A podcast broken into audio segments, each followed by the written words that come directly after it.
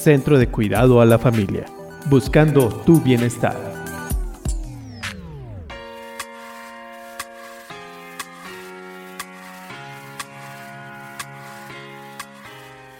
Hola, nuevamente es un gusto estar contigo, acompañándote en este segundo programa titulado Cambiemos nuestra manera de pensar. En la ocasión anterior estuvimos hablando del papel que juegan las emociones, los pensamientos, todo esto aquello que generamos cuando recibimos alguna situación o pasamos alguna experiencia que puede ser dolorosa y cómo esto nos afecta, pero todo tiene que ver no con la situación en sí, sino con aquello que yo pienso de ella.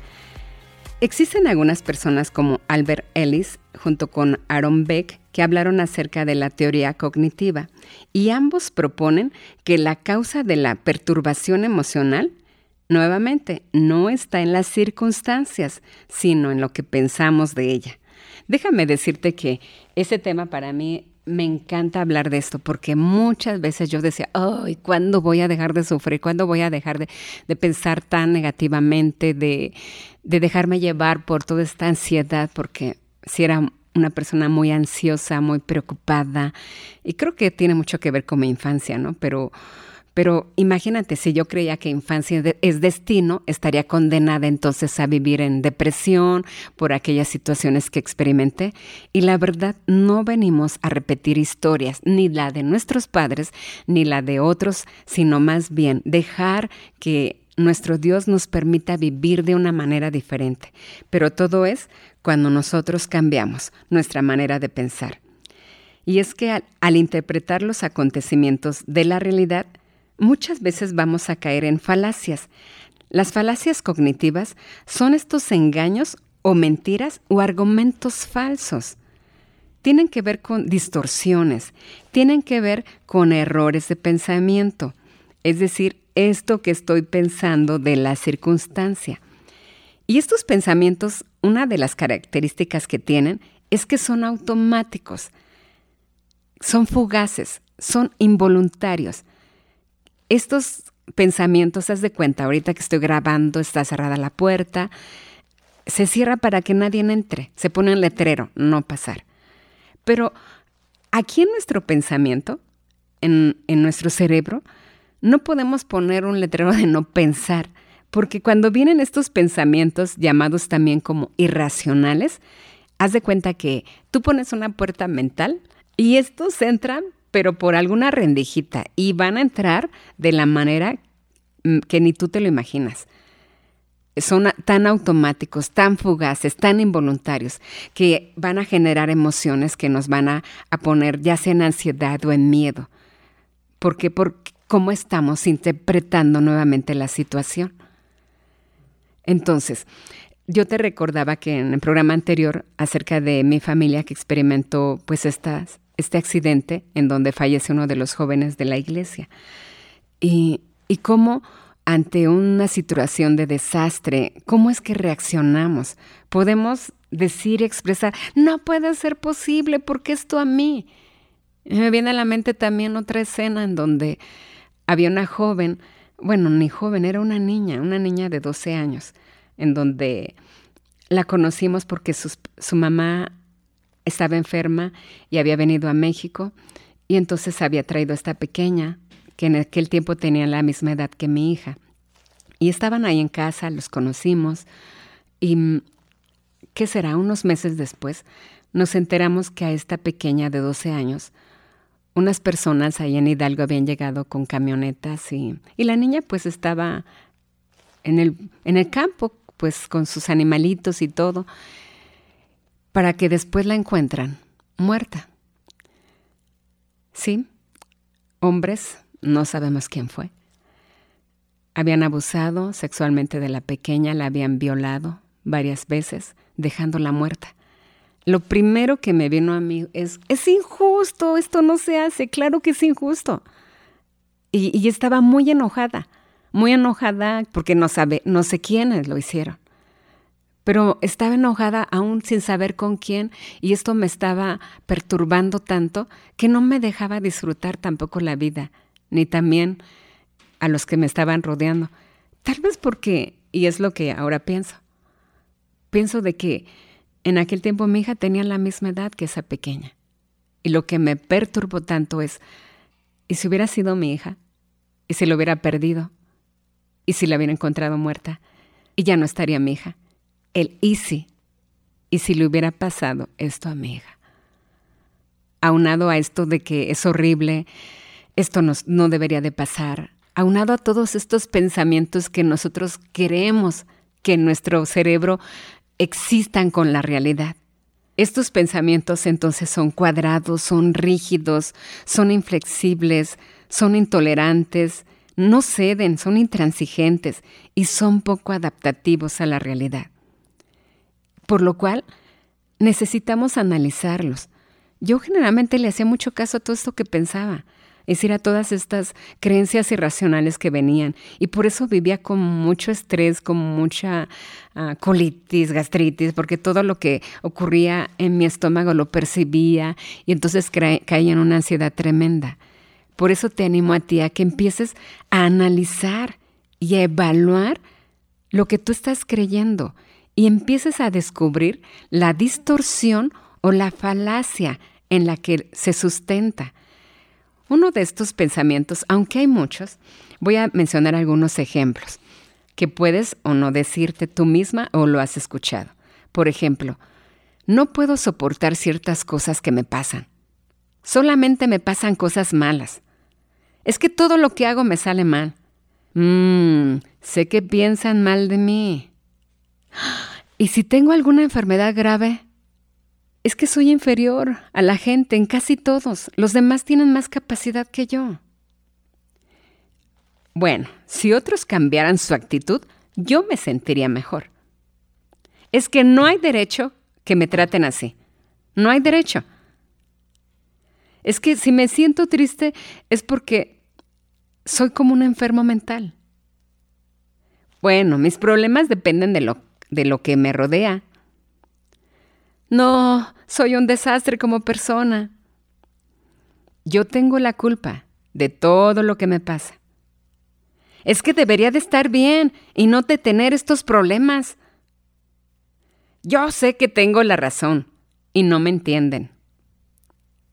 Aunque ahora sufra, algún día, algún día voy a cambiar.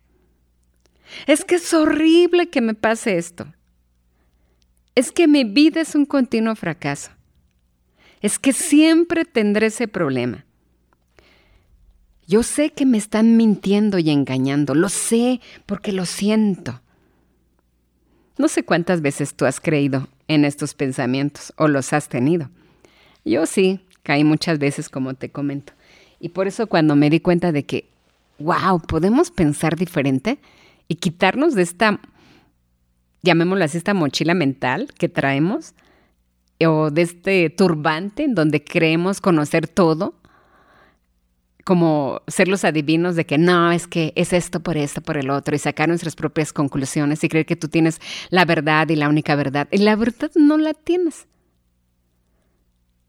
Por eso es que déjame comentarte algunos pensamientos que son, no es que sean los mayores, pero que creo que muchas veces podemos caer en la trampa de ellos. Uno de estos consiste en lo que le llamamos pensamiento de exigencia irracional. Esto no quiere decir, y quiero que quede bien claro, no quiere decir que estás loco, porque muchas veces me dicen, es que esto que pienso, ¿me estoy volviendo loco? Le dije, no, no, no, espérame, no es, no es que te estés volviendo loco, sino que hay mucho pensamiento, pero los pensamientos no son sanos. Por ejemplo, si hablamos de alguien que está muy triste, muy triste, está teniendo muchos pensamientos pero de inutilidad, incapacidad, inseguridad. O igual también, si estamos hablando de alguien que está muy preocupado, muy ansioso, tal vez está muy atascado en tantos pensamientos del futuro, en el este, y si, y si, y si le pasa esto y si le pasa el otro. Por eso es que en este pensamiento de exigencia irracional, la tendencia, la tendencia a esto es formular exigencias irracionales, ¿sí? Es confundir mi deseo o preferencia con la realidad. Es decir, como yo quiero esto, así debe ser. Pero como no sucede con la realidad, entonces estás muy molesto y frustrado. Por eso le llaman a este pensamiento de exigencia irracional como la tendencia infantil a confundir demandas detrás de esta frase. Debería. Es que debería de ser así, debería de tratarme con respeto, debería de no gritarme, debería de llegar temprano, debería de hacer lo que yo quiero. Y es que cuando somos niños o cuando el niño nace necesita ser alimentado y debe ser protegido de la intemperie, porque si no, muere. ¿Por qué? Porque su vida depende de que su deseo sea satisfecho. Y por eso es que los bebés lloran. Lloran para conseguir el alimento. ¿Por qué? Porque ese deseo de, de ser satisfecho, de esa necesidad de ser alimentado, es lo que le hace ¡ah! pegar el grito para que, para que le den el alimento. Pero a medida que crece, empieza a gatear, a caminar, a hablar. Pero muchas veces su mente o su capacidad cognitiva sigue creyendo de que sus deseos han de ser satisfechos y no muere. Y entonces cuando no lo obtiene llora y berrea. No se da cuenta entonces de que su mente no creció igual que su cuerpo. No se da cuenta de que si sus deseos no son suplidos, él mismo puede hacerlo o puede aprender a posponer la satisfacción o aceptar que algunas veces no será satisfecho y que hay satisfacciones que jamás podrá alcanzarlas. Entonces, fíjate muy bien. Es lo que algunos le llaman cuando tenemos este pensamiento de confundir mi deseo con la realidad, a que deberían de hacer las cosas. Por ejemplo, ya el niño ya creció, ya está, no sé, en secundaria, ¿y qué crees? No, es que tú deberías, mamá, de dejarme llegar a las, no sé, a la una de la madrugada. Y si no, le voy a decir a mi papá, eres injusta, eres mala. Y empieza a llorar y, y, a ver que tú eres lo peor que le has pasado, ¿no? Porque ella cree que gritando llorando, haciendo berrinches, va a conseguir el permiso. Pero ha olvidado que puede dialogar, ¿verdad? O, va, o ha olvidado que hay satisfacciones que, que no las va a poder tener o ha olvidado también que hay que aprender a posponer la satisfacción o aceptar que algunas veces no será satisfecha. Y creo que a veces esto nos pasa muchas veces a nosotros. ¿Por qué? Porque queremos siempre, es que debería, debería de ser así. Dicen que el rasgo central de madurez psicológica es la capacidad para diferenciar entre realidad y deseo. Un pequeño, un bebé no alcanza a discriminar o a diferenciar el principio del placer y el principio de la realidad. Sí, es bebé, no alcanza a separarlo, pero nosotros como adultos deberíamos, imagínate, yo te digo, deberíamos entenderlo, porque yo me doy cuenta, ¿no? Que muchas veces tenemos ya 40, 50 años y tenemos una mentalidad de niño haciendo berrinches porque no aceptamos esto que nos está pasando. y no hemos aprendido, no hemos aprendido a cómo dialogar, a cómo posponer esta satisfacción, esto que yo quisiera, o aceptar que alguna vez no podrán, no podré ser satisfecho. Como algunos, ¿no? Tienen ilusiones de que jamás podrán ser besados por Marilyn Monroe o Robert Redford, o Mijares, o Miguel Bosé, o yo qué sé, con quien tú anhelarías, ¿no? Ah, es que me encantaría que me diera un beso. Pues sí, te encantaría es el deseo, pero para que ocurra, hay una gran distancia, ¿verdad?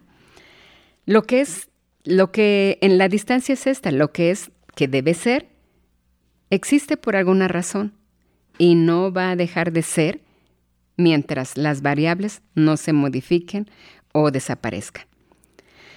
Recuerdo que cuando nos enteramos de la muerte del, del hijo del pastor Rick Warren, de este joven que se suicidó, me vino a la mente pensamientos. Y también escuché de otros que decían, es que un hijo de pastor no debe ser suicida, nadie debería suicidarse. Y eso es pensar dolorosamente, porque yo exijo que lo que pasó no debería de existir sin embargo, omito que existe, porque realmente existe el suicidio. Este razonamiento es la manera más segura de chocar contra la realidad y sufrir las consecuencias del impacto. cuáles son las consecuencias como heridas, dolor, sufrimiento, depresión, angustia, ira, etc. Y nuevamente es tal vez cambiar este pensamiento. ¿Me duele? Me duele, no me gusta. Me hubiera gustado que no sucediera, pero la realidad es que jóvenes, aún hijos de pastor, se suicidan. No sé por qué lo hacen. También adultos se suicidan por razones que yo también desconozco. Esa es la realidad. Y es que la preferencia racional y aceptación a la realidad, eso es lo que, ese es el meollo, porque solo es posible cambiar una realidad cuya existencia aceptemos. Nuevamente lo voy a repetir. Solo es posible cambiar una realidad cuya existencia aceptes. Mientras no aceptes que existe, más te vas a tardar y perderás en busca de una solución, si es que la tiene. Y vas a perder tu tiempo precioso, porque son producto de nuestra exigencia infantil, de lo que es, lo que a nuestros ojos es, y no debería ser. Es distinguir entre mi legítimo deseo y la dura realidad. Y para ello te voy a invitar a que escuches la siguiente canción que se llama Un mundo ideal. Yo te quiero enseñar un fantástico mundo. Ven princesa y deja a tu corazón soñar. Yo te puedo mostrar cosas maravillosas. Ven princesa y déjate llevar a un mundo ideal, un mundo ideal, un mundo en el que tú y yo podamos decidir cómo vivir sin nadie que lo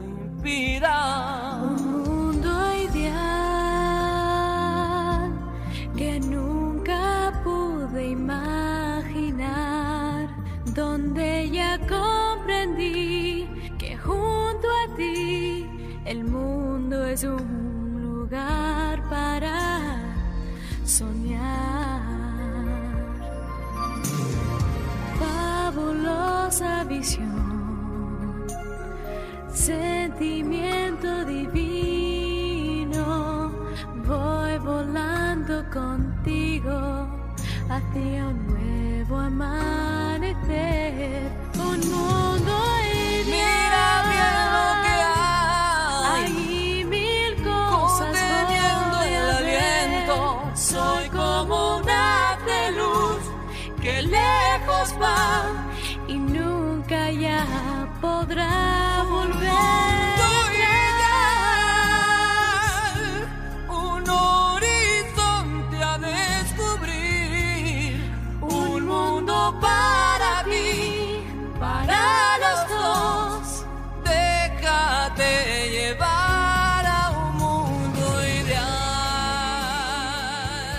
Sí nos encantaría vivir en un mundo ideal, en, como dice la canción, en el que tú y yo podamos decidir cómo vivir sin nadie que lo impida. Pero la verdad es que vivimos en un mundo en donde, déjame decirte, déjame aterrizarte, en donde hay leyes, en donde hay reglas de convivencia, en donde hay jefes, en donde hay empleados, en donde hay fronteras, en donde existen racismo, en donde existe pobreza, en donde existe violencia. Ese es el mundo real. Ese es el mundo real. Y entre más nos demos cuenta de esta realidad, podemos entonces ir bajándole, bajándole a este ruido que nosotros deberíamos o que nos decimos no debería de existir o no debería de suceder. No debería mi esposo de hacer esto o el otro, no debería mi hijo de hacer esto o el otro. Pues no debería, ese es el, el mundo ideal que a ti te gustaría que existiera. Pero cuando te bajas a esta realidad Sí, aunque no me guste, aunque no me guste esto que estoy viendo, esta es la realidad que estoy viviendo. ¿Y qué voy a hacer ante esta realidad que yo no puedo cambiar. No puedo cambiar la realidad, pero sí puedo cambiar nuevamente la manera en cómo yo veo esta realidad. Así es que te animo nuevamente a que te des cuenta que nuevamente el poder está en lo que pensamos. Hay que cambiar nuestra manera de pensar, permitir que seamos transformados, renovados cada día. Bien decía esa frase, renovemos nuestra manera de pensar. Renueva tus pensamientos, renuévalos. Otra de las frases es, piensen en todo lo bueno, todo lo justo, todo lo que es de buen nombre, si hay virtud alguna, si hay algo digno de alabanza, en esto piensa, en esto piensa.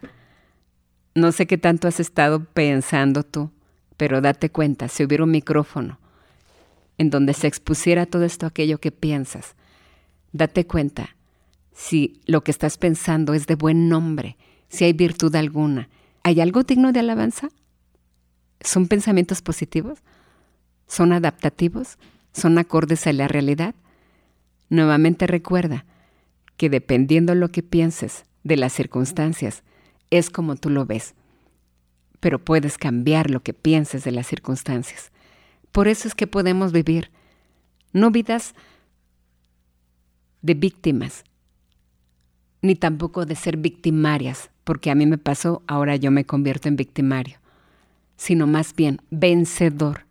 No puedo cambiar la circunstancia, ni a la persona, ni a mi esposo, ni a mi hijo, ni a las circunstancias, pero puedo yo cambiar para que cada día que vea a esta persona la decida ver con amor y con respeto. Eso es por sanidad emocional. Así es que te animo para que tú vayas dándote cuenta de cómo puedes entonces ir pensando diferente. Porque si piensas diferente, tu comportamiento será diferente. Nuevamente recuerda que el cambio empieza contigo mismo. Por eso te voy a pedir que pienses en una ocasión en la que expresases esta frase. Es que no debía de haber hecho esto. Y platícala contigo mismo. Es decir, cuando yo expresé esta frase, no debía de haber hecho esto.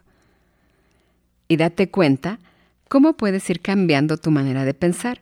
Por ejemplo, me viene a la mente una ocasión que yo me enojé. Fíjate, la situación fue esa.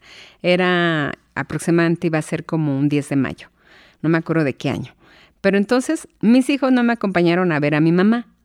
Entonces mi pensamiento irracional, es decir, que no se conformaba a la realidad, es esto. Es que no debieron dejarme ir sola, debieron ir conmigo. ¿Por qué es que prefirieron ir, ir con sus amigos? Pero ese pensamiento me llevaba a una emoción. ¿Cuál era la emoción? Estar enojada con ellos. Y entonces cuando llegué en la tarde no quería para nada acercarme. A que si yo hubiera cambiado es mi pensamiento. Me hubiera gustado que mis hijos me acompañaran a ver a mi mamá. Pero la realidad es que a veces ellos podrán ir conmigo, a veces no. ¿Por qué? Porque también están creciendo. Hoy no pudieron, pero otras ocasiones han ido conmigo. Bueno, ni modo, en otra ocasión podremos hacer algo como familia, ¿verdad? O tal vez me viene a la mente otra situación. Eso es para que tú te des cuenta. Es que no debía de haber hecho esto o no debía de haber sucedido. La situación es de que me enteré que una de mis maestras murió de cáncer. Y el pensamiento que vino inmediatamente es que el cáncer no debería de existir, no debería, porque es que el cáncer existe, mucha gente muere, niños mueren. ¿Y cómo queda la familia desbastada? Pero esta manera de pensar, ¿qué, pasa? ¿qué ocurre? Me lleva a la desesperanza, a estar enojada con la vida, con Dios, con los demás, a que se cambie mi pensamiento. Bueno, es que el cáncer es una enfermedad y existe, me guste o no, es la realidad. Por supuesto, me encantaría que no existiera o que detectaran una cura antes de tiempo. Pero la realidad es que la gente fallece. ¿Qué puedo yo hacer ahora por la familia para apoyarla? Estos pensamientos bajan la intensidad de la emoción. Ahora, ya te hablé del pensamiento de, de, de irrealidad que tiene que ver con debería. Junto con el pensamiento de debería va este pensamiento de magnificar la realidad. Es decir, lo agrandamos. Consiste en que convertimos el suceso indeseable o desagradable como terrible, como horrible, como horrendo, catastrófico, lo peor de lo peor, espantoso. Y entonces se agranda, se inflaman las cosas y entonces sentimos nos sentimos abrumados ante el desastre.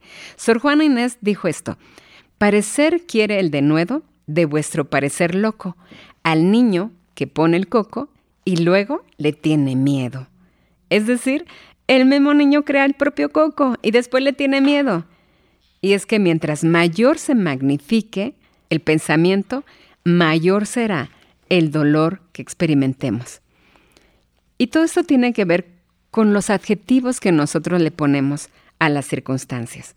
Desde esto de, es que fue horrible, fue horrible, hubieras visto. Pero así es, magnificamos la situación. Este, y date cuenta, yo quiero que de aquí en adelante te estés dando cuenta cuándo es que caes en estos pensamientos que no se conforman a la realidad, tanto de debería como de magnificar. Nuevamente, recuerda que el magnificar es los adjetivos que tú le das a la situación. Es que fue lo peor de lo peor que me pudo haber pasado, es espantoso. Porque esto, esta exageración es como, es ponerle una lupa de aumento al suceso. Y date cuenta, cuando tú lo haces, porque entonces si tú magnificas la situación, vas a ver a tu hijo como el monstruo, vas a ver a tu, a tu jefe como, no sé, el dragón que escupe fuego. Y, y, por eso es que vienen los motes, ¿no? Los adjetivos o los apodos, porque los vemos feos, ogros, lo peor que puede ocurrir. Y entre más lo veamos, no, pues sí es un ser humano. Sí es un ser humano pero date cuenta cómo lo estás tú calificando. Por eso es que lo ves como lo peor, lo ves como horrible, que o como el debería, aunado con el debería. Y déjame comentarte que este pensamiento, junto con la magnificación, muchas veces entonces va a llevarte a la indefensión, a este pensamiento de que tú tiendas a la indefensión. ¿Cómo es esto? Exiges tanto. Debería de haber sido o no debería de haber hecho esto y magnificas el evento. ¿En qué resulta? En una incapacidad tuya para enfrentar la situación. ¿Sí?